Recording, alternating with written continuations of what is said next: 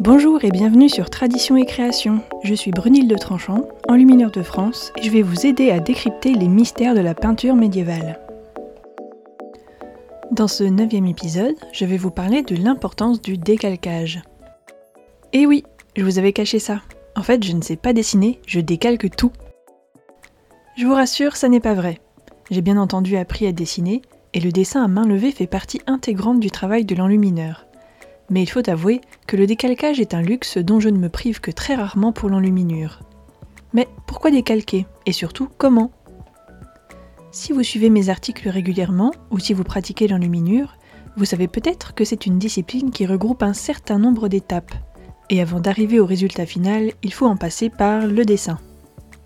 Au Moyen Âge, les copistes dessinaient directement sur le parchemin à l'aide de crayons ou à la plume. Pourquoi? Parce qu'ils n'avaient pas autant de moyens que nous le papier est arrivé très tardivement en Europe. Quand bien même il pouvait s'exercer sur des tablettes de cire ou utiliser du papyrus et des morceaux de parchemin comme brouillon, leur travail était moins confortable qu'aujourd'hui, et quand ils se lançaient, c'était généralement pour de bon. Si le dessinateur était expérimenté, cela donnait lieu à des chefs-d'œuvre. Dans le cas contraire, eh bien, l'enluminure prenait une tournure intéressante. Aujourd'hui, grâce à nos moyens modernes, nous pouvons heureusement nous permettre de faire beaucoup d'essais avant d'atteindre le meilleur dessin possible et ce, grâce au papier. N'est-ce pas pratique d'avoir des carnets à dessin et des feuilles à disposition? Sans parler du crayon à papier et de la gomme, mes meilleurs amis.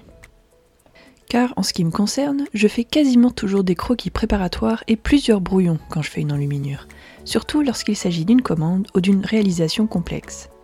Et une fois que ces croquis sont définitifs, vous l'avez dans le mille, je passe au décalcage. Mais est-ce que décalquer n'est pas tricher? Non, je dirais que c'est un outil bien pratique pour qui n'est pas suffisamment sûr de son geste pour faire un dessin propre directement.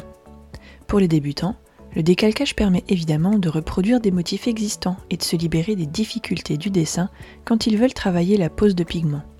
Pour moi, ça permet de reporter le dessin que j'ai fait au préalable sur le support définitif. Il existe plusieurs méthodes pour décalquer. La première est celle de la tablette lumineuse.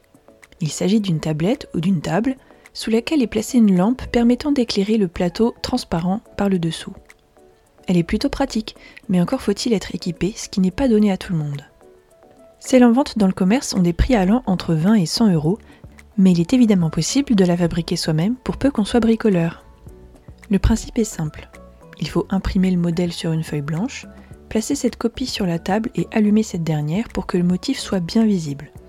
En plaçant le support définitif par-dessus, le motif apparaît par transparence grâce à la lumière. Il suffit alors de le recopier au crayon.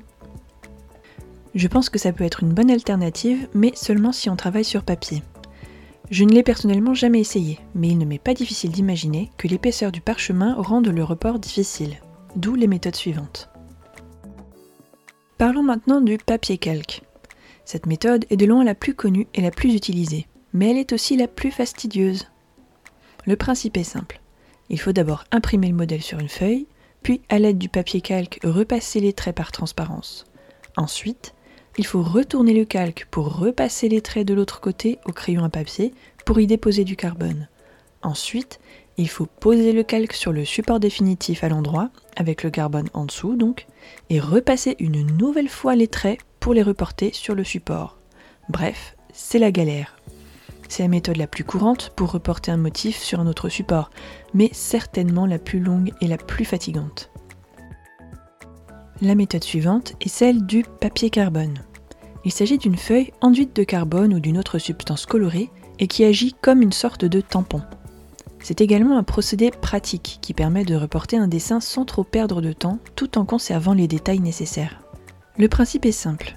Il faut imprimer le modèle sur une feuille et placer la feuille de papier carbone entre le modèle et le support définitif avant de repasser les traits au crayon. Le carbone s'imprime alors sur le support.